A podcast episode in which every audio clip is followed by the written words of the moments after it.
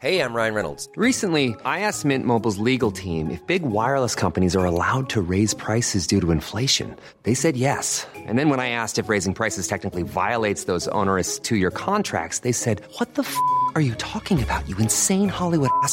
So to recap, we're cutting the price of Mint Unlimited from $30 a month to just $15 a month. Give it a try at mintmobile.com slash switch. $45 upfront for three months plus taxes and fees. Promo rate for new customers for limited time. Unlimited more than 40 gigabytes per month. Slows. Full terms at mintmobile.com.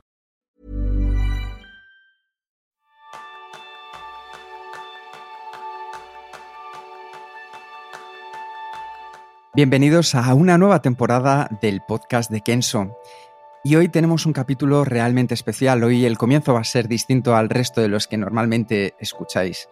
Esta entrevista la hemos preparado Jerún y yo con muchísimo cariño y va a tener componentes completamente distintos a las anteriores. Esta entrevista se la vamos a hacer a Carlos Matallanas y se la hemos hecho durante todo el verano. Carlos Matallanas, vais a conocer su historia, es un futbolista, periodista, enfermo de ELA, el cual ha respondido a todas las preguntas que les hemos hecho con sus pupilas. Así que la diferencia va a ser que esta vez Jerún va a hacer las preguntas y yo voy a poner voz a Carlos Matallanas. Así que vamos a comenzar con ello y gracias por estar aquí. ¿Cómo te enfrentas a las situaciones más complicadas de la vida? Ese es el tema principal del programa de esta semana, donde aprenderás cómo afrontar estas situaciones con la actitud correcta para sacar lo positivo de ellas con Carlos Matallanas. Carlos ha nacido en Madrid en el año 1981 y es adoptado en Cádiz. Compaginó los estudios en la Facultad de Ciencias de la Información de la Universidad Complutense y la profesión de periodista con una modesta pero intensa carrera como futbolista semiprofesional en Madrid y Andalucía. En el año 2007 entró a formar parte de la sección de deportes del Confidencial y en 2014, a los 33 años, siendo coordinador de la sección, todavía como jugador en activo, y mientras preparaba una ambición en el salto a los banquillos, le diagnosticaron esclerosis lateral amiotrófica, o ELA. Esta grave enfermedad neurodegenerativa que puede afectar a cualquiera sin previo aviso no tiene tratamiento ni cura. La gran mayoría de los pacientes mueren en menos de 5 años y él acaba de superar este límite. Ante este crucial panorama, Carlos decidió dar voz a su problema con el objetivo de concienciar y recaudar fondos para investigación, única arma para que algún día la ELA deje de ser un tan cruel y mortal. En esta lucha contra la adversidad tuvieron gran peso los aproximadamente 330 partidos oficiales que jugó en su etapa senior. Su faceta de periodista le permite saber contar pero es su bagaje anónimo en el deporte lo que sustancia el relato. Esta es una historia de fútbol modesto y una modesta historia de fútbol donde la vida derrocha coraje y corazón. Bienvenidos a un nuevo episodio de Kenzo, el podcast en el que descubrirás cómo ser efectivo para vivir más feliz. Yo soy Aaron Sangos, maestro en mojarme por la ELA. Y yo soy Kiko Gonzalo, maestro en la pasión atlética de seguir soñando. Primera pregunta por Carlos. Cuando eres un niño pegado en un balón, ¿cuáles son los primeros recuerdos que te vienen a, tu cabeza? Pues tenía entonces 11 años, vivía de pie y era un junco que no paraba quieto. Así empezó a rodar mi vida con el balón en el campo de la Chopera del Retiro en Madrid, pues como todos los niños, un niño dando saltitos detrás de una pasión redonda. Hasta que un día tuve que gritar, mamá, mamá, que me han cogido en el Veracruz y ahora me vais a tener que comprar unas botas nuevas. Como todos los niños, soñaste ah, con llegar a la primera. ¿Cómo fue tu camino? Me formé como miles de niños en busca de ese escalón máximo al que sobre el campo nunca me gané a acceder. Pero a diferencia de esos niños, conseguí mantenerme 14 temporadas en algún escalón más bajo, todavía en categoría nacional y donde también nos pagan por jugar, aunque nuestros contratos no sean profesionales, no tienen cotización a la seguridad social, etc. Con esto quiero decir que a este nivel que me he movido, humilde pero intenso, ese compromiso económico con un club, en lo que al final representa la verdadera dedicación que tenemos al fútbol, no somos futbolistas solo porque nos pagan dinero por jugar, sea más o menos. Somos futbolistas porque ordenamos a través del fútbol, temporada a temporada, nuestra vida, nuestro descanso, nuestra preparación, nuestras vacaciones, nuestros sueños y nuestras ansias de mejora personales. Y he llevado el 15 a la espalda y matallanas de hombro a hombro. He peleado, paso a paso, como siempre en el fútbol y en la vida, por llevar a los equipos tan lejos como pudiera. Tarde tras tarde y costra tras costra aprendí lo difícil que era cumplir ese sueño de llegar a primera. Tan difícil que todos los niños mirábamos de reojo y con respeto, como si de futre butragueño Mitchell o caminero se tratara, a los mayores de nuestro equipo. Jugadores de tercera que salían orgullosos a entrenar con sus botas relucientes, limpiadas a diario por el utillero, lo que con 14 años suponía el mayor privilegio que jamás podríamos soñar. No pudo ser, no pude llegar a primera y el sueño de llegar arriba no se cumplió. Yo creo que con esto es importante que enseñemos al niño que ganar es lo que se persigue, pero expliquémosle que la derrota existe, va con nosotros en el deporte y en la vida, y es necesario convivir con ella. Pero ¿sabes qué pasó? Que un día, al entrar en el campo de la mina, un socio anciano me reconoció y se acercó a mí para decirme que se acordaba de cuando era juvenil. Y me preguntaba por mi abuelo, le brillaban los ojos. Yo no llegué a primera, eso estamos todos de acuerdo, pero os aseguro que delante de ese señor yo me sentía el mejor futbolista de España, un campeón del mundo más, porque no hay futbolistas de primera, hay futbolistas. Y en mayo de 2013 marqué mi último gol. Lo celebré con estallido de alegría y recuerdo a todo el vestuario muy contentos por mí, me hizo muy feliz. Y lo hace más importante porque justo pocos días antes habían aparecido los primeros síntomas de la enfermedad, aunque yo todavía ni podía imaginar que fuera algo tan grave. Siempre que me calzaba unas botas, pensaba en la suerte que tenía de que el fútbol me siguiera permitiendo estar en su mundo. Mientras que me calzaba unas botas, siempre pensaba en los míos. Una de las amistades inquebrantables en la vida es la que se forja en un campo de fútbol con compañeros. Y Fernando Torres y tú la compartís. Fernando ha dicho de ti, es la persona que todos queríamos ser cuando las cosas van mal. Carlos ha entendido que su desgracia le da una oportunidad la de tener una voz que se escucha y actuar dando ejemplo. Em, Carlos, ¿nos puedes hablar de la ELA con las botas de fútbol puestas? Por supuesto. Estoy aquí principalmente por mi condición de enfermo de ELA, y así me estoy dirigiendo a vosotros, pero debo ser siempre justo con mis otras condiciones, entre las que destacan la de periodista y la de futbolista. Desde la primera vengo tratando la compleja enfermedad que sufro a través de un blog en el Confidencial, tribuna que cada vez coge mayor vuelo y obtiene un mayor respaldo de lectores ávidos de conocer qué es esto de la ELA. Pero es desde la segunda condición, la de jugador de fútbol, desde la que veo más apropiado hablar hoy. Me gustaría hablaros de mi enfermedad con las botas de fútbol puestas, y es que el fútbol es la respuesta a las preguntas más complejas que me han hecho últimamente. Preguntas que yo también me acabo haciendo, pero siempre a posteriori, cuando podemos pararnos a pensar por qué somos como somos, de dónde nace nuestra manera de ser. Los primeros síntomas de la ELA empiezan a aparecer en un proceso que dura meses. Roza lo desesperante y acaba tiñendo tu día a día de un tono gris que todo lo cubre. Los doctores, que aplican la acertada lógica de que lo menos frecuente es eso, lo menos frecuente, apartan de sus primeras hipótesis algo tan temido y fatal como es la esclerosis lateral amiotrófica. Pero es el tiempo, que jamás notarás que pasa tan lento como en esas semanas eternas, el que poco a poco te mete en un largo pasillo donde todas las puertas de escape laterales se van cerrando. Y al final te ves abocado a pasar por lo que hay, donde accedes a un mundo, a un lugar que es muy oscuro, allí donde se hace firme el fatal diagnóstico.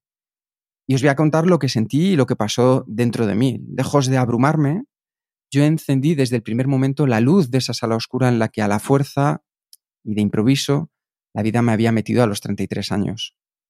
Con tranquilidad y sin perder los nervios, acepté la situación, quise conocer el lugar donde me hallaba, qué opciones tenía, qué me esperaba allí y, más importante, no perdí ni un segundo de mi tiempo en lamentarme y en hacer comparaciones con los lugares fabulosos de donde venía. Los demás no entendían que yo fuera capaz de ver luz entre tanta oscuridad. Desde fuera fueron entendiendo que me encontraba entero, que seguía vivo y que quería vivir, que quería ver qué pasaba conmigo, hasta dónde podía llegar ya empecé a rodearme de gestos de asombro que acababan en las preguntas de que os hablaba al principio. ¿De dónde sacas esa fuerza? ¿Cómo es posible que reacciones así? ¿Por qué no te quejas? ¿Por qué no te desborda ver tan de cerca el sufrimiento inminente y la posibilidad de una muerte cruel y temprana? Pues metido en el faragor de mi batalla particular, yo no me paraba a pensar para dar respuesta a esas preguntas. Yo solo actuaba según me dictaba la forma de ver la vida que siempre he tenido. Pero las caras de asombro se multiplicaban según iba dando a conocer el diagnóstico, y la insistencia de las mismas preguntas aumentaba. Llegó un momento en que me tuve que detener unos segundos y responder esas cuestiones a mí mismo. Y la respuesta que encontré fue la misma para todas ellas. Es muy sencilla y ya os la he anticipado. El fútbol. Porque el fútbol me enseñó a esforzarme día a día sin importar el pasado, ni arañar, ni añorar tampoco un futuro que no se conoce. El fútbol el que me mostró que todo puede suceder en un segundo inesperado, tanto lo mejor como lo peor. El fútbol también me dio instrucciones para entender que ante cualquier imprevisto no queda otra que buscar soluciones y jamás excusas. Las excusas son las que te hunden más y te hacen perder un tiempo valioso. En la cautela del partido a partido, el fútbol me demostró que jamás hay que echar las campanas al vuelo ni arrojar tampoco la toalla, dándome así una virtud impagable como es la mesura. Dentro de un vestuario de fútbol, también aprendí a dominar mis miedos, a respetar los miedos de los demás y a sentirme libre asumiendo responsabilidades. Me hice hombre mucho antes que la mayoría de mis amigos por el simple hecho de tener un examen semanal donde constantemente se actualiza tu prestigio y para lo que no sirven excusas de ningún tipo. Y es que en el terreno de juego no hay árboles donde esconderse y acabas siendo muy consciente de qué has hecho mal o bien, por qué lo has hecho así y en qué puedes mejorar. Porque siempre se puede mejorar, no lo olvidéis, siempre.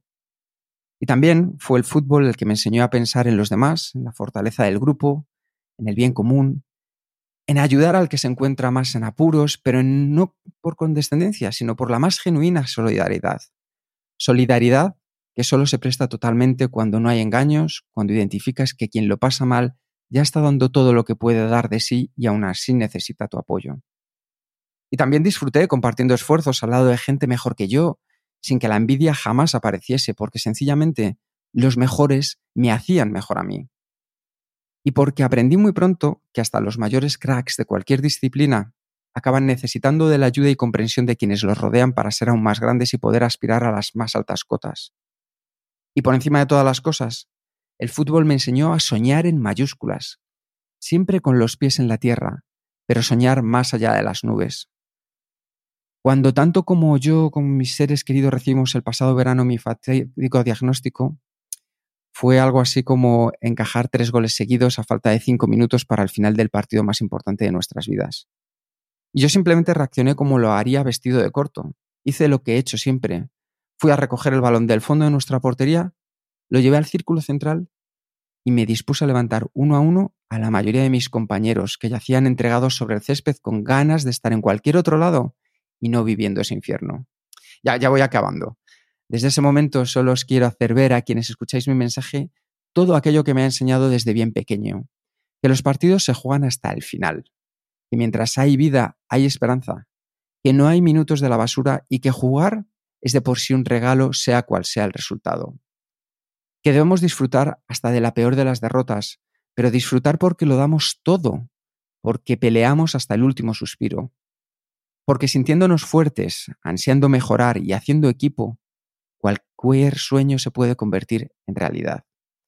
Porque hasta que el árbitro no pite el final, cualquier remontada siempre será posible. Y además, porque siempre habrá un niño mirándote y al que le debes dar ejemplo de los, de los testigos. Tu ejemplo. Hay dos grandes ejemplos en el mundo de la ELA. El gran conocido, es el físico Stephen Hawking, y el gran desconocido, la figura de béisbol de los años 20, Lou Gehrig. ¿Qué podemos aprender de cada uno? Lou Gehrig, este jugador de béisbol de la década de los 20 y los 30 del siglo pasado, fue el primer enfermo famoso de esclerosis lateral amiotrófica y por ello la ELA también es conocida oficialmente como enfermedad o mal de Lou Gehrig, sobre todo en Estados Unidos. Lou Gehrig sufrió una ELA de manual. Como ya era uno de los mejores jugadores de la historia y estaba en activo cuando aparecieron los síntomas, la opinión pública estadounidense asistió al deterioro físico de la estrella de los Yankees. La disminución de fuerza paulatina le convirtió en meses en un jugador vulgar primero y en un paquete incapaz de dar a la bola poco después. Como si viéramos de repente que a Messi se le ha olvidado jugar al fútbol. Dejó de saltar al estadio mientras le hacían pruebas y nada más cumplir 36 años le fue diagnosticado la ELA. Justo dos años después, falleció tras un calvario que incluso para alguien de su posición debió ser mucho más dramático hace 80 años de lo que ya es hoy. De Gehrig aprendemos la realidad implacable de esta enfermedad, independientemente de quién seas. Pero hay una lección más profunda e importante. Él dijo, me considero el hombre más feliz sobre la faz de la tierra. Es parte del discurso de Gehrig en el homenaje que se le hizo tras anunciar su enfermedad y su retirada. Buscadlo en internet porque lo podréis encontrar ese vídeo y es un vídeo emocionante, lleno de verdad. Este mensaje podemos aprender a aceptar hasta la más fuerte adversidad y a sentir satisfacción y agradecimiento por todo lo vivido. Es decir, es un hombre que más allá de su exitosa vida deportiva y de ser ídolo de masas, da muestras de tener la conciencia tranquila. Si te coge cualquier tormenta, que más tarde o más temprano te ha de afectar, las buenas personas tendrán su recompensa sufriendo mucho menos que quien tenga demasiados enemigos o cuentas pendientes. Ahora me gustaría hablar de otra cita, que es que, a pesar de que he tenido la desgracia de sufrir ELA, he sido afortunado en prácticamente todo lo demás. Todo está en la mente. Esta frase es de Stephen Hawking, hablando desde el otro lado de la raya que Gehrig y la inmensa mayoría de enfermos de ELA no lograron ni lograremos superar. La esperanza de vida muy corta. El caso de Stephen Hawking supone la más importante receta para vivir a pesar de asistir a tanta privación por el deterioro físico. Y también nos hace dudar de si la larga longevidad no solo se debió a la fortuna de sufrir una versión suave de Ela, sino que su actitud y su pasión por el cosmos no fueran realmente la clave de que llegara a septuageniario. Cuando conozcamos más sobre esta enfermedad, quizás resolvamos esta y otras tantas dudas. Hay quien piensa que no tiene sentido vivir como yo vivo ahora o como vivió Hawking. El rápido final de Gehrig ya sabemos que nos amenaza a todos nada más nos diagnostican este fatal síndrome. Pero si alguno de los que estamos vivos y enfermos de ELA en estos momentos logramos acercarnos a la longevidad de Hawking, va a obtener una histórica recompensa seguro. Porque mucho antes de que pasen 50 años, la ciencia, pese a todas las trabas y zancadillas, va a ganar esta batalla toda mi fascinación por su pionera proeza de superación personal, por su genial manera de medirse sin trucos ni miedos al fatal destino, por sus trascendentales momentos de inteligencia y clarividencia también como enfermo, por llevar el humor como instrumento incondicional para ser y hacer feliz, por servirnos de bombilla realmente de enorme faro en medio de la noche oscura, porque cuando las velas ya te sirven de poco, porque el casco de tu barco tiene una vía de agua muy grave y que es cada vez mayor, creedme que reconforta ver al menos un faro en la lejanía. Que se dibuje gracias a él el contorno de la costa ahora inalcanzable. Que si te acabas hundiendo, haya como mínimo un hilo de luz hasta el último momento para que tus ojos puedan percibir que te hundes con la dignidad intacta. Eso es para mí Stephen Hawking. Y os recomiendo la película sobre su vida, La teoría del todo. Admirable Edith Redmayne interpretando con un compromiso total a Stephen Hawking. Y lo mejor su discurso al aceptar el Oscar como mejor actor.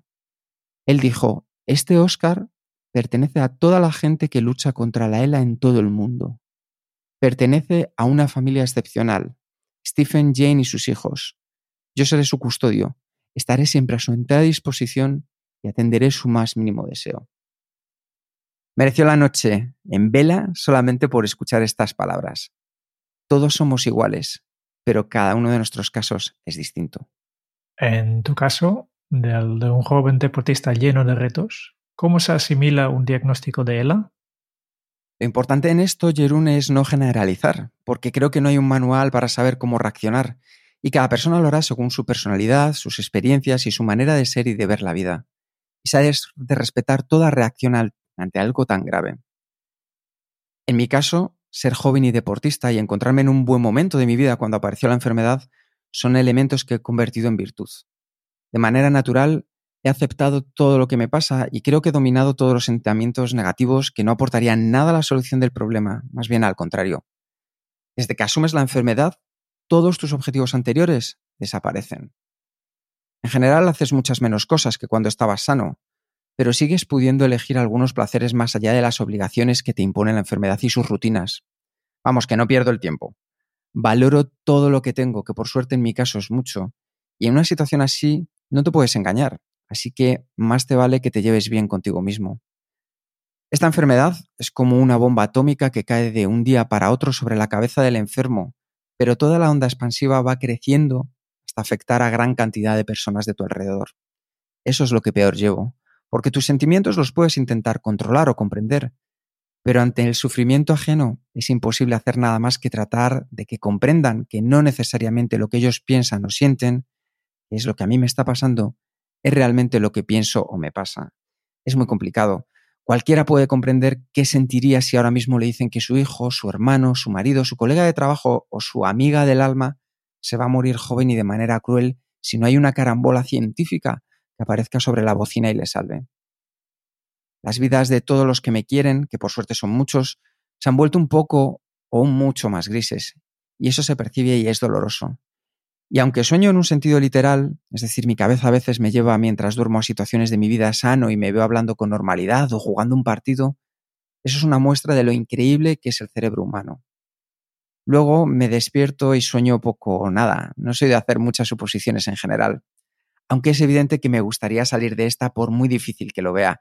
Pero no me quita el sueño.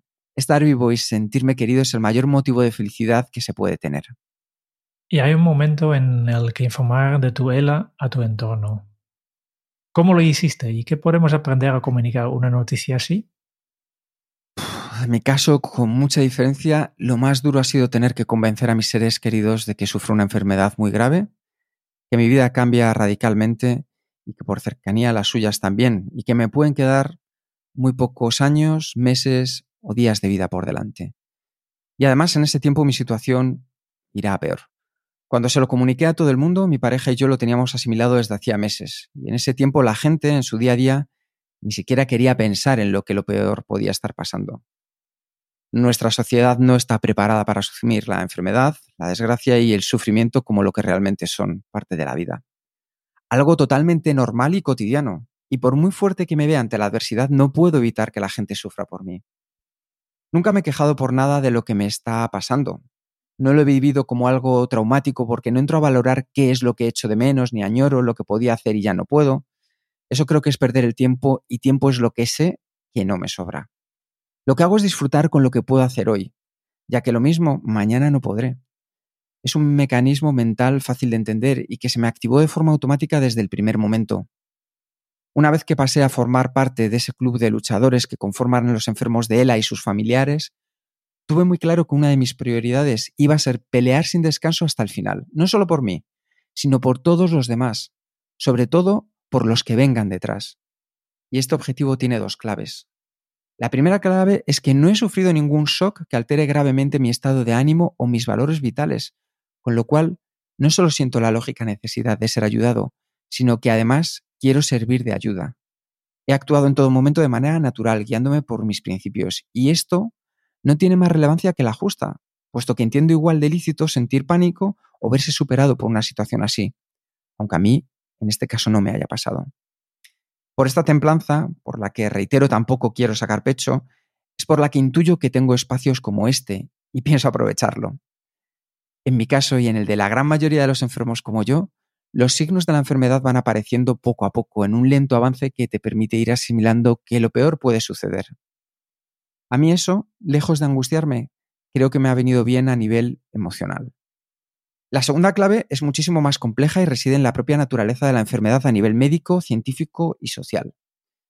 La ELA se trata de una enfermedad que mata al paciente en una media de unos 5 años desde el diagnóstico y cuyo desarrollo es bastante cruel, paralizando poco a poco al enfermo, anulando su capacidad de comunicación y finalmente su capacidad para llevar aire a los pulmones y todo ello mientras la actividad intelectual sigue intacta y se es plenamente consciente de todo el deterioro y del propio fallecimiento. En vez de levantar temor en mí, asimilar correctamente esta realidad despertó todo lo contrario, la necesidad de aprovechar al máximo mi tiempo, beneficiándome de, como yo las llamo, las tres grandes ventajas de la dolencia. El coco permanece intacto y pese a su crueldad, este deterioro no conlleva un dolor físico y que no afecta ni altera los sentidos ni el control de esfínteres. Esto último puede parecer más banal, pero gracias a ello creo que la dignidad personal no se ve alterada como si ocurriera lo contrario. una enfermedad donde se acabe siendo totalmente dependiente de terceras personas. Yo creo que para, para gente que están, te están escuchando será muy difícil entender realmente qué implica eh, este, esta enfermedad. Tal vez nos puedes aclarar un poco de, de cómo es un día en, en tu vida. Claro que sí. Me despierto, me asean entre varios, viene el fisio y me masajea. Un par de días a la semana una logopeda me ayuda a mantener la sonrisa, porque aunque ya no puedo hablar desde noviembre de 2014, intento mantener una sonrisa. Y aunque la ELA me borre definitivamente la sonrisa, no dejaré de hacerlo, porque lo hacemos con el cerebro, y eso la enfermedad no puede tocarlo, porque me río mucho todos los días, y me tienen que secar las lágrimas de risa porque no puedo parar de reír. Me alimento por una sonda, me cambia la cánula de la traqueotomía, descanso, leo, veo fútbol y más fútbol para analizar vídeos, escribo informes con las pupilas, porque tengo la suerte de contar con un sistema de detección del movimiento ocular que maneja un ordenador adaptado. Toda mi comunicación con el exterior de mi mente la hago escribiendo con las pupilas. Y así os estoy escribiendo estas líneas, mirando letra a letra en un teclado virtual que es tan inteligente que me ayuda prediciendo palabras según el contexto y mi forma de expresarme. Es imposible no sentirse afortunado dentro de la desgracia por pertenecer a esta era y poder acceder a estos avances que te facilitan tanto seguir plantando cara a la tormenta. Y ese ordenador tiene un modulador de voz que convierte lo escrito en palabras sonoras para comunicarme con quienes me rodean. Es un proceso lento, pero que cubre mínimos. Y aunque cada vez más palabras se van quedando retenidas en el atasco que crece en la base de mi cráneo, en el sentido de salida, siguen residiendo en sus mismas casas. Incluso la vía de entrada que tengo a esa compleja urbe que forma el vocabulario de cualquiera de nosotros está más despejada que nunca. Y de hecho, continúan llegando nuevos términos y expresiones al fondo de mi mente. Un sitio que cada uno riega a su manera y que es capaz de albergar más y más conocimiento. Además es un terreno de uso gratuito y ávido de encontrar nuevos residentes. Cada vez más palabras mías que salen de sus casas con el deseo de ser expresadas optan por bordear el inmenso atasco que les impide llegar al camino recomendado y más rápido, la autovía de la lengua. Para mí escribir no es hablar. No es que sea mejor o peor, son procesos diferentes y cuando se tienen a la vez no se le dan demasiada importancia. Porque si en algo se parecen es que son pura magia, que le otorgan a la vida una profundidad y belleza infinitas. Luego están los momentos de lectura, que para alguien sano representa un acto de relax y placer. En mi situación se ha convertido más bien en un ejercicio de máximo esfuerzo. Y no digo leer en papel, ese formato hace ya tiempo que no puedo sostenerlo e ir pasando páginas, sino en digital. Yo que he sido el gran defensor del papel y su coexistencia con las nuevas tecnologías, he tenido que asumir que la ELA me obliga a leer solo en digital. Y parecido pasa con la música. Hasta hoy ha estado creciendo mi colección en formato físico que llevo haciendo toda la vida.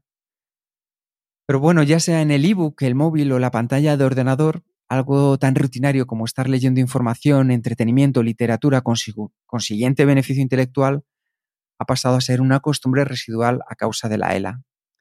Mis días, mis obligaciones y descansos son los mismos de siempre, para mal y para bien, puesto que se viven también relajado en muchos sentidos, como no podría ser de otra manera cuando atraviesas una situación tan determinante.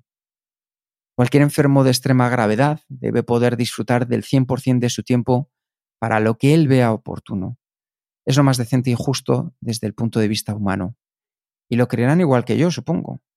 Lo mejor y más sano además es ir calculando el día a día siempre con tus limitaciones reales y no querer hacer más de lo que puedes. Eh, Carlos, por la ELA vas perdiendo facultades básicas para el día a día, como ya has explicado. ¿Qué sucede cuando la cara ya no es el, el espejo del alma? Cuando los músculos de la cara comienzan a sufrir la rigidez de la enfermedad, no es solo que se desconecten sus eh, motoneuronas, también el alma se desconecta poco a poco. El sistema de comunicación interpersonal tiene un pilar básico en la imagen que percibimos de la cara del otro.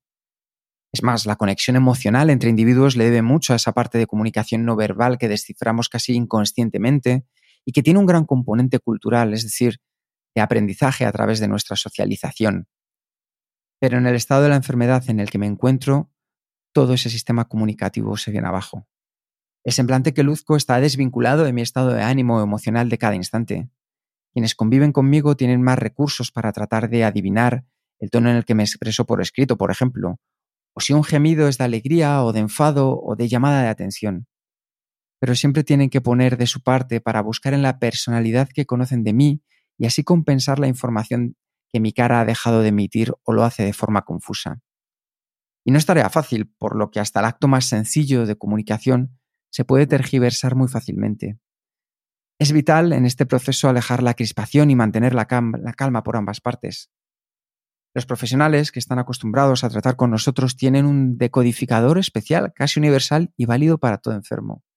Está forjado por la experiencia y la gran sensibilización respecto a esta compleja problemática que deforma todo lo que antes hemos sido de cara al exterior.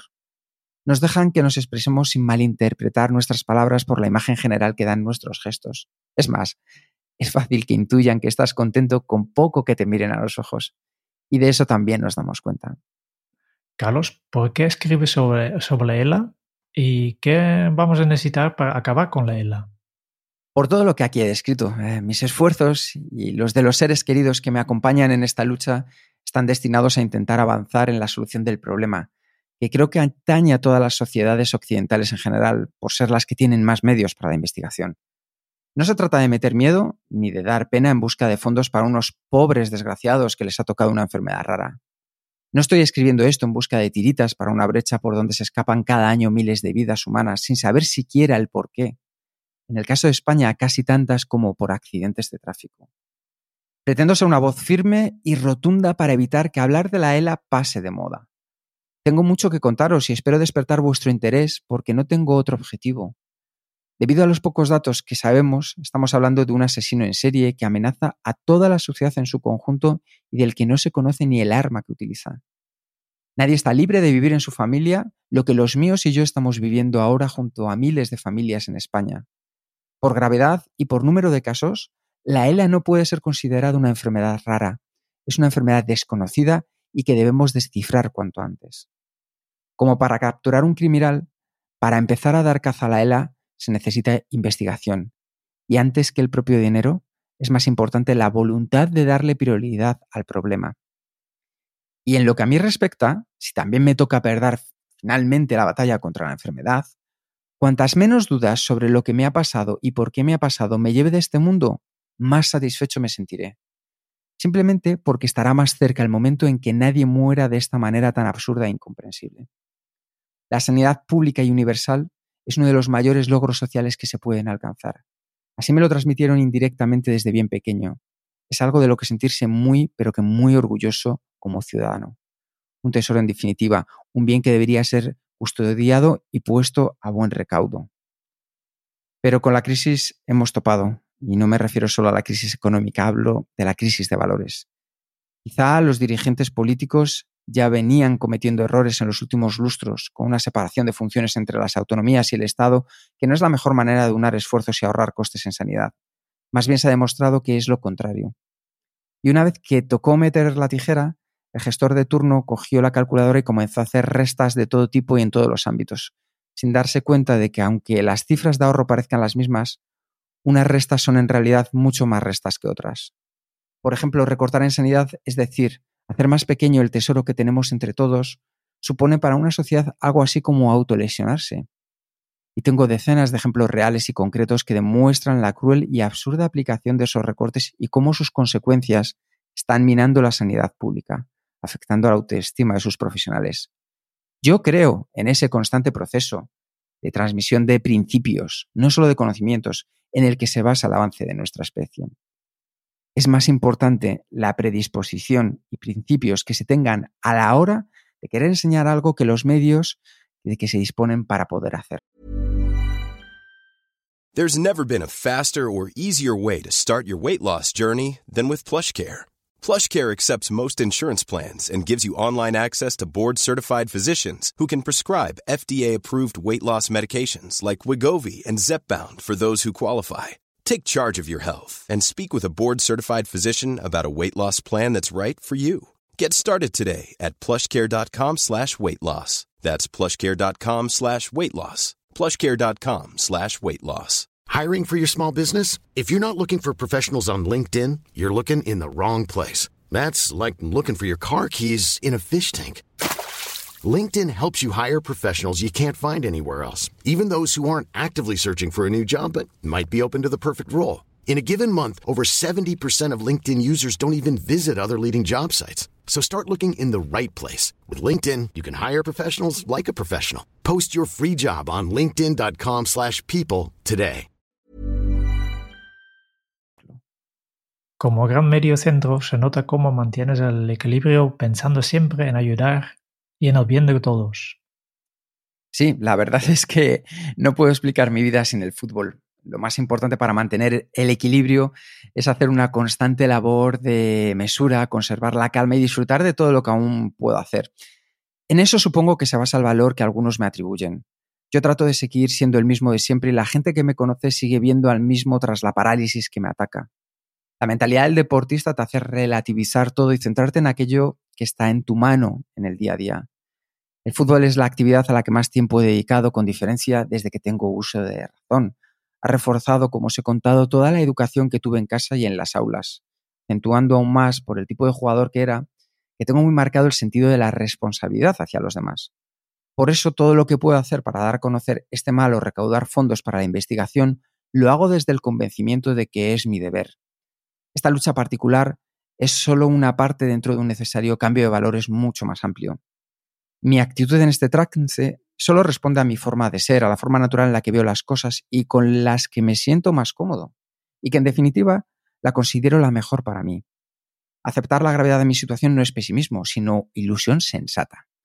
Ser realista, saber el núcleo real y el contexto de los acontecimientos que te suceden en la vida no puede ser tachado nunca como algo negativo, no lo es.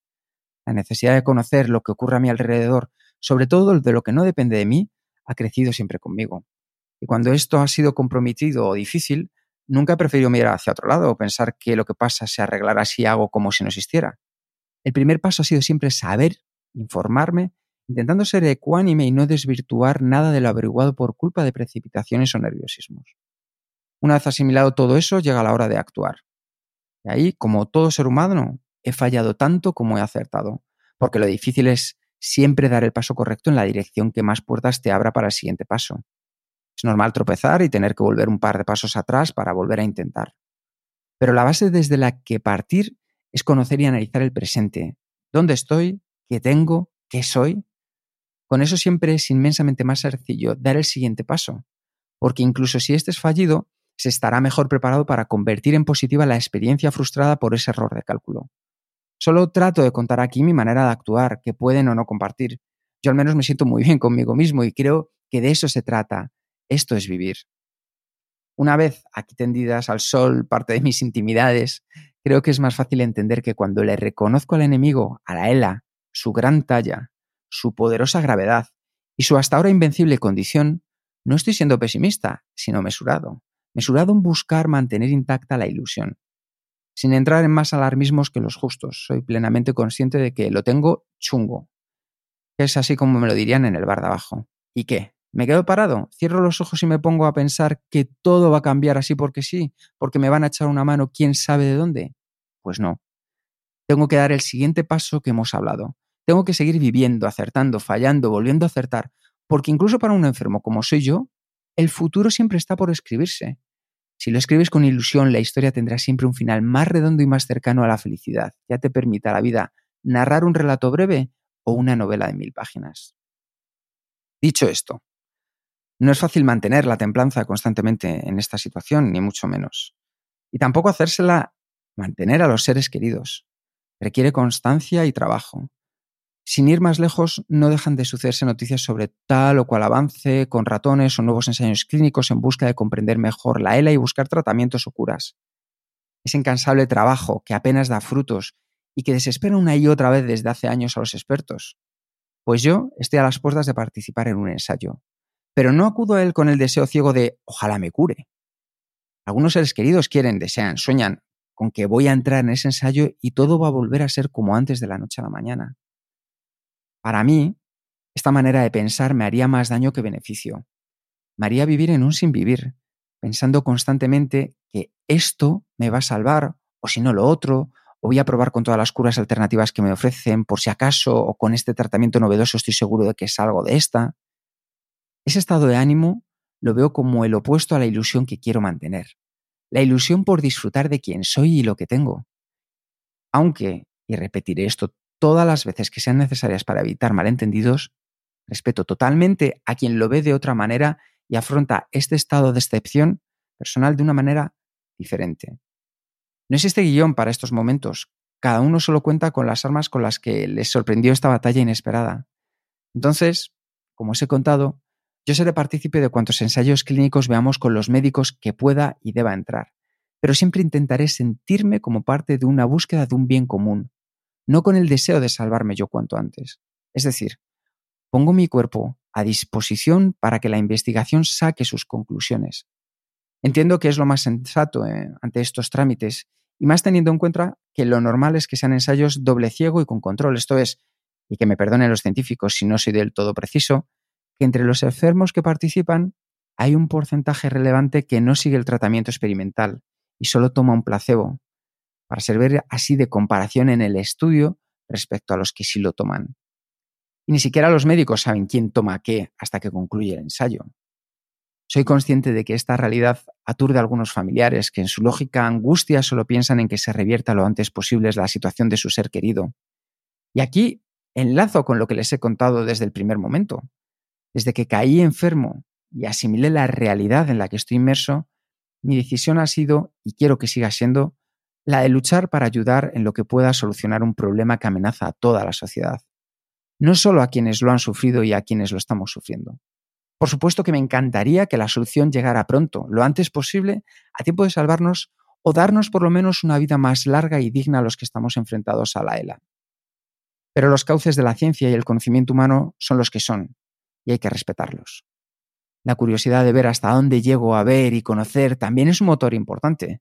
Yo quiero verlo así, intentar que cada vez más gente lo vea así y ayudar en lo que pueda. En definitiva, si tu casa empieza a arder y te quedas atrapado entre las llamas, no creo que debas cerrar los ojos y soñar que todo es mentira y pronto se arreglará, o permitir que el miedo te atenace y te lleve a un rincón donde esperar el fatal desenlace. Cuanto más rápido aceptes la difícil situación, analices los daños, por dónde viene el fuego, cuáles son las opciones reales de salida que te quedan o qué puedes hacer para atenuar los desperfectos, mayor ilusión albergará tu corazón, aunque sean tus instantes finales. ¿Por qué? Porque podrá acabar mal la historia, hagas lo que hagas, pero si has conservado la templanza y actuado en consecuencia, vivirás esa cruel experiencia sintiéndote satisfecho contigo mismo en todo momento, con cómo lo has intentado. Al menos tendrás las riendas de tu final amarradas fuertemente con las dos manos. Y como no vivimos nunca solos, y estas llamas no solo me amenazan a mí, sino a mucha gente que me quiere, intento que esa ilusión sensata prevalezca en todo lo que estoy haciendo o intentando, aunque a veces se malinterprete y se confunda con pesimismo. Tú, Carlos, has ayudado ya a muchos y, y también has sabido pedir ayuda. Y esto a veces es difícil, por tanto me gustaría saber cómo lo has llevado. Una experta que nos trata nos dijo a mi pareja y a mí el primer día que hablamos con ella que era el momento de aprender a pedir ayuda a los demás. Esas palabras que me dijo me calaron porque si algo no me ha gustado nunca es depender de otros en problemas míos. Y esa adaptación si requiere mayor ejercicio individual en mi caso. Pero mientras sigo siendo bastante independiente, pese a que poco a poco debo ayudarme más de el bastón entre comillas diario que me ofrecen sobre todo mi pareja, sí que quiero dejar constancia de cómo los demás han asumido mi enfermedad. Lo han hecho como mejor han sabido pese a los tópicos sociales que existen y que he intentado explicar para combatirlos. Son maneras de vivir y maneras de ayudar. Asumir la cara trágica de la existencia es el mayor canto de la vida que se puede hacer. Saber que todo puede pasar en cualquier momento, para mal o para bien, da alas a la hora de disfrutar cada instante. Le hace a uno consciente de cuándo conviene sacar a relucir la mesura o cuándo en cambio toca dar rienda suelta al disfrute sin complejos. Y esta visión no me la ha dado la enfermedad, os lo aseguro. La ELA más bien ha sido el motivo para poner en práctica lo que siempre he pensado al respecto. Y la excusa, en este caso, para poder transmitir mi forma de ver la vida a través de estas palabras con el humilde deseo de que puedan servir de algo a alguien. No puedes permitirte perder ni un segundo del día en pensar qué es lo que no puedes hacer, sino que lo que haces inconscientemente es valorar lo que haces ahora mismo. porque posiblemente llegará un momento que tampoco podrás hacer eso. Este mecanismo se me activó automáticamente desde el primer momento y ahí sigue ayudándome en cada paso que doy. Y uno de estos grandes gestos públicos es el de tu amigo Fernando Torres, emblema del Atlético Madrid, y hemos hablado de él antes eh, en esta entrevista. Pocos saben que para el Mundial de Sudáfrica fuiste el encargado de llevar las botas blancas con las que jugó la final. Fernando se ha convertido en el embajador del proyecto MIN-A y además vuestra amistad nos dejó una entrevista maravillosa sobre el fútbol y la vida, que es el, el miembro del libro ¿Quién dijo rendirse?, escrito por José Antonio Martín Petón. ¿Qué supone Fernando Torres para Carlos Matallanos? Fernando y yo nos conocemos desde chavales, cuando él y mi hermano Gonzalo coincidieron en las categorías inferiores del Atlético y se hicieron además muy amigos. Sus padres y los míos entablaron amistad también y desde entonces mi familia ha vivido muy de cerca los avatares de la suya y viceversa. Y por supuesto, Hemos tenido el enorme privilegio de ver en primera persona la evolución de una carrera deportiva de primerísimo nivel como la de Fernando. Yo le saco tres años, él conserva más o menos el mismo grupo de amigos desde la adolescencia, aquella etapa donde casi todo ser humano anda despistado por la vida, pero en la que aquel espigado fue en labreño comenzó a sentir sobre sus hombros las responsabilidades que la mayoría de personas no tienen en toda su existencia. Quiso, además, desde el primer momento hacer algo diferente, no, simplemente mostrar que un jugador famoso tiene un amigo al que le ha pasado una desgracia.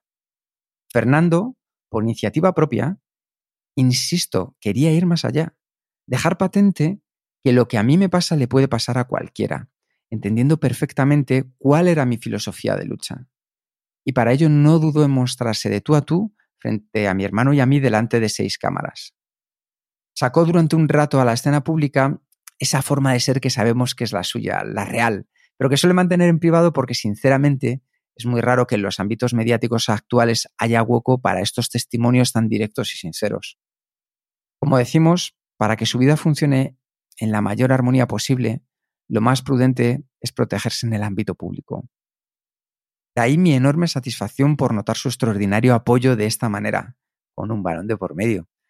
Yo sabía que iba a realizar una charla, entrevista pocas veces vista, para eso iba preparado aquel jueves lluvioso en Majadahonda. Pero me encontré al Fernando del jardín de su casa y ahí entendí que estaba dando todo lo que tenía para intentar ayudar en esta batalla. De hecho, de tan, cómodas que tan cómodos que estábamos, la charla podría haberse alargado mucho más si no fuera porque el tiempo se nos había ido de las manos y desde fuera nos dijeron que había que acabar. Fernando no dudó ni un segundo en poner todo el peso de su imagen pública para ayudarme y darme fuerzas a mí en esta lucha personal. La facilidad para discernir que este era el momento de hacer lo que ha hecho respecto a mi enfermedad es una virtud de Fernando Torres futbolista.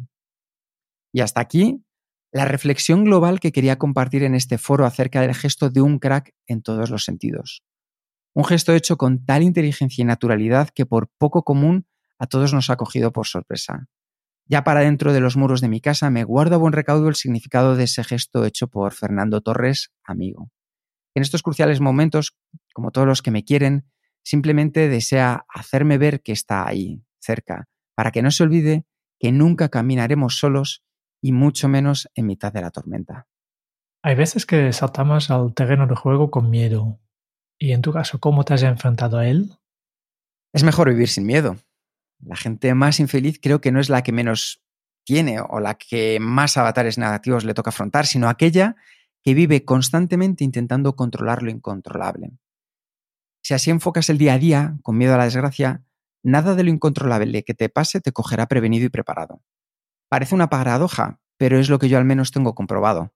La vida consiste en avanzar para ir mejorando, sintiéndonos mejor cada día, más completos y serenos, y es clave tener siempre presente que nuestra convivencia con los demás es finita. Claro que es necesario hacer una evaluación de riesgos antes de apostar por un camino u otro. Eso separa el arriesgarse para mejorar de la simple temeridad de actuar sin pensar y por impulsos. Pero el enfoque se tuerce cuando en la evaluación de riesgos se le da demasiado peso a peligros muy poco probables y llega a ser incluso perjudicial en el momento que esa pequeña probabilidad consigue hacer que aparezca el miedo porque seguramente en ese momento dejaremos de avanzar, atenazados por el pavor de que la mala fortuna se cruce en nuestro camino. Que uno es más libre y feliz si logra dominar sus temores y sus fobias, que si tienen que ir al dentista, vayan. Si tienen que coger un avión, lo cojan, porque por suerte la muerte y la desgracia no son predecibles. Otro tipo ingenioso decía que no siempre que uno piensa que se va a morir, se muere uno. Esta obviedad remarca la gran capacidad de supervivencia del cuerpo humano, una máquina hecha para vivir, pero dominada por un cerebro que es capaz de imaginar peligros en cualquier lado. El final nos espera a todos igual, lo que no sabemos nunca es dónde está, cuándo y en qué forma.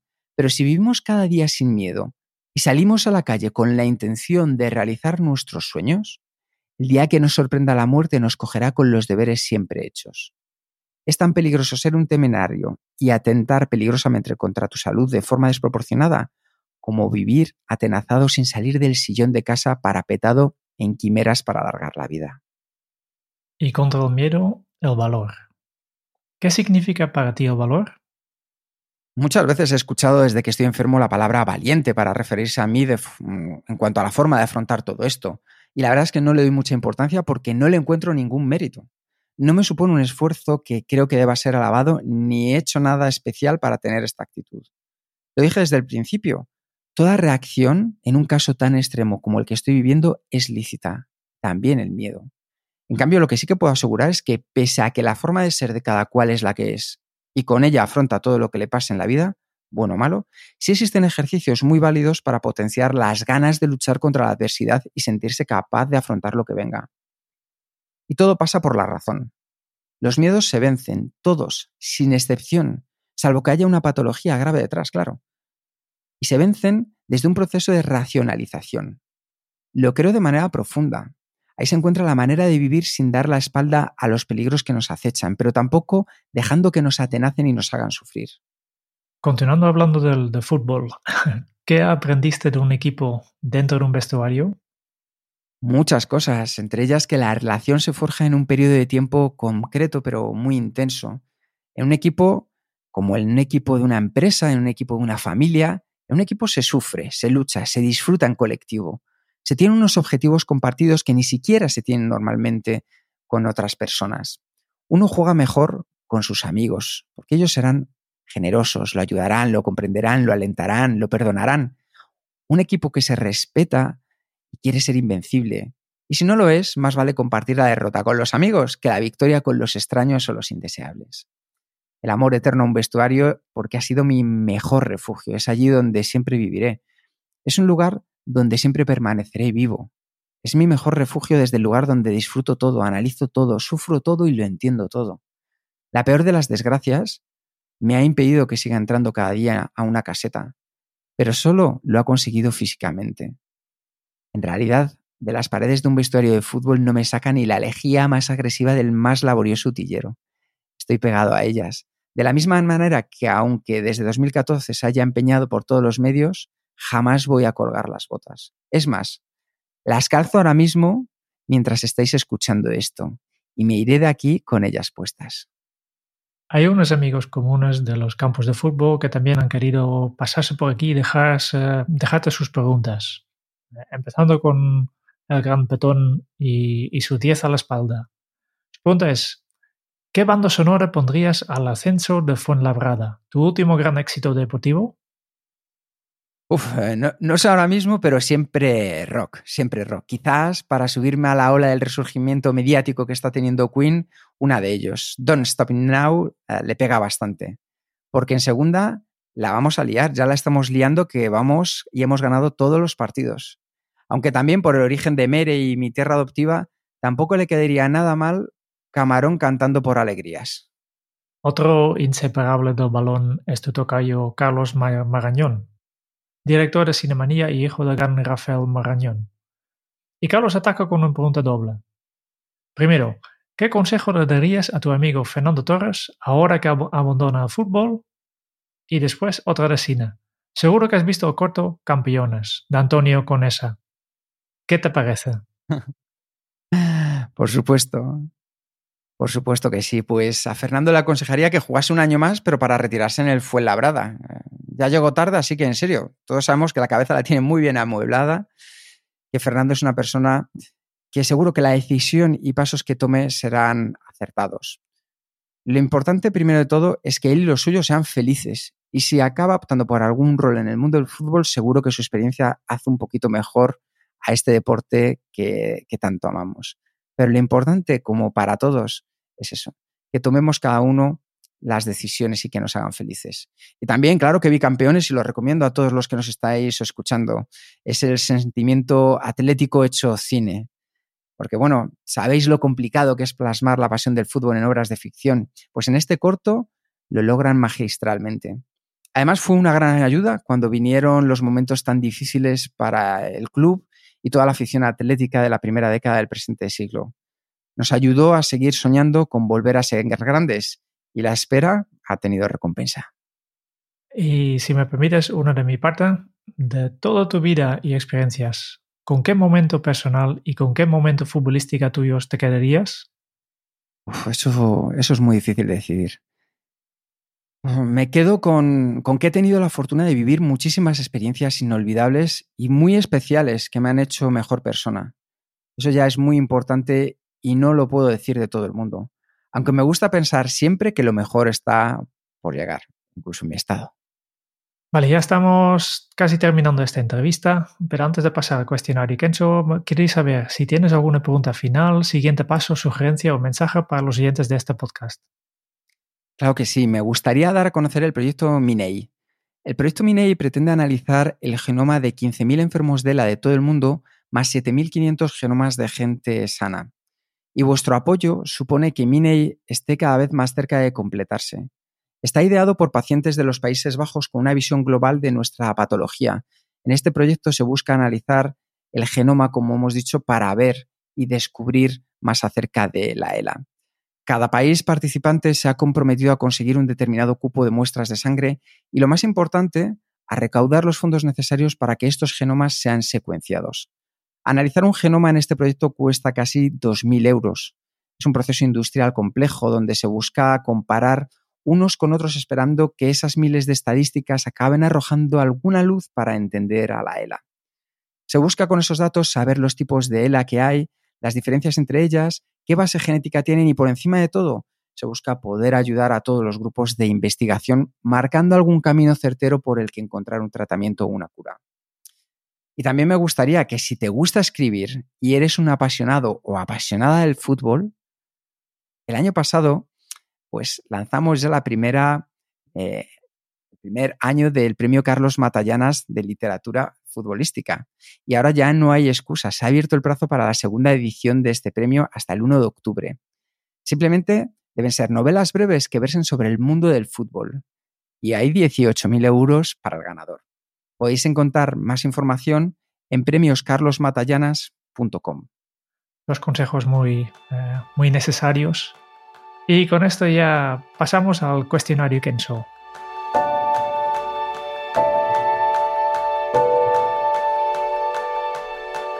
Como ya sabes, 10 preguntas que hacemos a todos nuestros entrevistados. Empezando con, ¿cuál es tu lema? It's a long way to the top if you wanna rock and roll. Es un largo camino hasta la cumbre si quieres rock and rollear. ¿Cómo se titularía tu biografía? Pues la verdad es que ya tengo un boceto de mi autobiografía y tiene el título totalmente decidido. Lo único, permitidme que no lo haga público todavía. A ver si alguien se decide a publicarla porque es un texto arriesgado. Yo creo que será un texto que vale mucho la pena. ¿Cuál es el libro que más has regalado? Eh, suelo regalar libros, de hecho lo sigo haciendo, pero creo que no he regalado ninguno más de una vez. ¿A quién te gustaría o te hubiera gustado conocer? Idolatro a poquísimas personas y trato de mantenerme alejado de ellas para seguir admirándolas. Pero, por ejemplo, me hubiera gustado tener una conversación con Stephen Hawking para hablar de sus rutinas diarias con la enfermedad y su organización mental para el trabajo y la comunicación con los demás. ¿Cuál es tu posesión más preciada? Mi perro Honky perro honky y mi colección musical, que aunque no es exageradamente grande, pero le tengo muchísimo cariño. Hablando de, la música, ¿qué canción pones a todo volumen para subir el ánimo? Muchas, muchísimas. Eh, la música que me gusta se tiene que escuchar muy alta siempre. Por ejemplo, voy a decir una soberbia, Paloma de Calamaro, pero ya digo que podría escoger cientos, miles. ¿Cuál ha sido la pregunta más interesante que te han hecho? Pues va a ser que esta. ¿Cuál ha sido la pregunta más interesante que te han hecho? Es tan interesante que no tengo respuesta a la altura. ¿Qué se te viene a la cabeza cuando piensas en la felicidad? Sensaciones vividas como cuando en los veranos de niño y adolescente me tumbaba boca abajo en la toalla con las punteras sobre el césped para sacarme al sol tras el último baño en la piscina antes de subir a casa a comer con la familia. ¿Qué película volverías a ver cada año? Tengo cinco o seis que veo siempre que puedo. Alguna, de hecho, es probable que la haya visto más de 100 veces. Y luego hay otras muchas que no me importa verlas de nuevo si me topo con ellas. La última que me ha entrado eh, por los ojos y está dentro de este club es eh, Boyhood, que me parece inmensa. Y a terminar, si tuvieras que dejar un mensaje en una cápsula para tu yo del futuro, ¿qué le dirías? Pues pues le diría algo así como, qué de puta madre que hayas llegado a leer esto. Genial. Vale, con esto ya, ya vamos terminando. ¿No, Kike? Sí, efectivamente, vamos terminando y un resumen muy especial para Carlos. Y el resumen de este episodio está escrito por un equipo de compañeros que hemos elegido a Carlos como capitán para este partido. Un once donde la actitud ante la vida es lo primero y el fútbol va por dentro. El mono Burgos, entrenador amigo bajo los palos, una defensa sólida e inquebrantable, los padres de Carlos, hermanos y familia, un medio centro de arte y esfuerzo rodeado de sus amigos Petón, Melgar, Marañón, Rodri, Pedro Simón, y en punta un niño de Fuenlabrada, un tal Fernando Torres. Y un jugador número 12, con millones de personas apoyando de manera incondicional desde la grada. Todos nunca dejemos de creer. A los 33 años y tras unos 330 partidos oficiales, las botas se quedaron calladas en el armario. Escribir puedo, pelear también. Eso es un mensaje metafórico en cierta medida, sí, pero también claro y descriptivo, una forma de afrontar las adversidades. Este par de líneas resume perfectamente la vida de un exfutbolista y periodista al que padecer ELA no le ha obligado a apartarse del mundo del balompié ni de la vida, aunque el partido esté terminando. El mediocentro, Carlos, reúne todas las frases que fueron verso cuando los maestros del periodismo las escribieron por vez primera y las convierte en admirable verdad. Ha dado todo, dar todo tremendo, pero es evangélicamente cierto, lo dio todo, sudó la camiseta hasta la última gota. O la argentinada ya no respira, transpira, un ciento más y las agranda. Carlos Gómez Matallanas, Mata. El mediocentro acude al cruce nuevamente. No está en el campo para aceptar que a su equipo le hagan una contra en el último instante y le limpien el partido. No hay rival que le someta. Puede perder, jamás entregarse. No hay camiseta que le asuste, oponente que le acompleje, estadio que le achique, afición que le aplaste, circunstancia que le pueda. Tampoco hoy, mucho menos hoy. Desde la grada, una multitud bien intencionada le jalea, le aplaude y le dice que ya está bien, que es imposible dar más y que pida el cambio. Sus compañeros, desde todos los lugares del campo, le gritan que no pasa nada si para, que ha corrido por todos y que ahora todos pueden correr por él. Solo el 9, que cuando era un niño ya caminaba a su lado, sonríe entre las pecas y piensa, tanto tiempo a su lado y no le conocéis. Carlos Matallanas aprieta los dientes, agrupa el poco oxígeno que le queda para reforzar su idea, su amor, y continúa, no pido el cambio, no pido el cambio, antes me muero y si no puedo chutar con los pies, chutaré con la mirada. Se anima, se impulsa a sí mismo, se dice, se grita, sigue jugando, mata, sigue jugando, sigue jugando, creer siempre y sin excepción. Sus cualidades de llegador e intimidador en campo contrario, presión total a la ELA. No hay excusas que valgan. Está él y lo que sea capaz de demostrar. El balón pasa por encima suyo, salta y lo toca a la zona sin peligro. Se aproxima al amigo, la recibe, busca al otro lado y la sirve a la carrera de su extremo. Por delante, bien tocada, dispuesta para el ataque. La fuerza del inmerso rival disminuye un algo cada vez que Carlos actúa. Es una fuerza esrolladora de la naturaleza. Plantado en la mitad del campo, cada vez que roba y juega, hace más fuertes a los suyos. Todos lo ven, sus compañeros que son diez y son legión y los espectadores atrapados por la emoción de una epopeya. Matallanas, el 15 contra su ataque martillea al alma del rival, rival, el contrincante, el adversario, el oponente, el contrario, el enemigo, el enemigo, su enemigo, la ELA, la esclerosis lateral amiotrófica, el cuadro adversario, equipo lento asesinado, ELA. ha caído frente a él. Dentro de unos años, todos habremos partido de este mundo.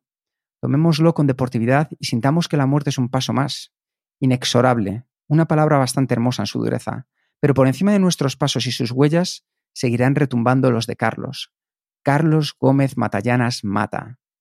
De un lado a otro del planeta será su palabra sobre su recuerdo, palabra de todos, su ejemplo, estímulo para que millones de personas se vean confortadas en el combate y para que los científicos vayan acercándose al origen y al fin de la asesina silenciosa. No aflojes, Carlos, que el partido continúa. En la puerta del vestuario, alguien está esperándole, como en los viejos tiempos de la añoranza, y Carlos se asusta. ¿Qué habré hecho mal para que esté en la puerta esperándome y no con los demás en la salida? Pero al acercarse, ve su gesto, los ojos radiantes de alegría, orgulloso y feliz. Hoy has hecho el mejor partido de tu vida, Carlitos, el mejor partido de tu vida. Bernardino la abraza con fuerza celestial y mirando a la grada vacía y a todas las gradas de todos los campos dice como al aire, este es Carlos Gómez Matallanas, mi nieto, y no se rinde nunca, es futbolista. Porque Carlitos es uno de esos ruiseñores del poema Vientos del Pueblo de Miguel Hernández, que cantando esperan la muerte porque hay señores que cantan encima de los fusiles en medio de las batallas. Pues muy emocionante eh, resumen de, una entrevista emocionante. A, nosotros al menos eh, nos ha encantado saber de Carlos y comunicarnos con Carlos. Y también quiero dar las gracias a, todos los oyentes de este, de este podcast por habernos escuchado. Si te ha gustado, por favor, suscríbete a nuestro canal de YouTube donde podemos ayudarte a desarrollar eh, tu efectividad. Y si quieres conocer más sobre Kenzo, pues puedes visitar nuestra web en kenzo.es. Te esperamos en el próximo episodio del podcast de Kenzo, donde Jerún y yo buscaremos más pistas sobre cómo ser efectivos para vivir más felices. Hasta entonces es un buen momento para poner en práctica un nuevo hábito Kenzo. Tus botas, allí donde las quieran poner, siempre serán un símbolo de rebeldía. Hasta dentro de muy pronto. Chao.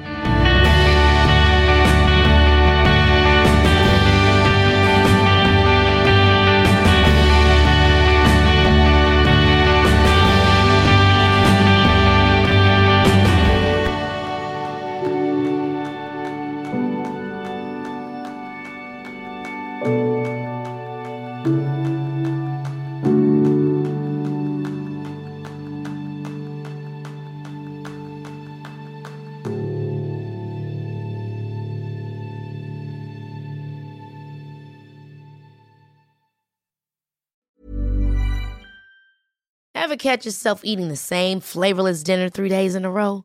Dreaming of something better? Well, HelloFresh is your guilt-free dream come true, baby. It's me, Kiki Palmer.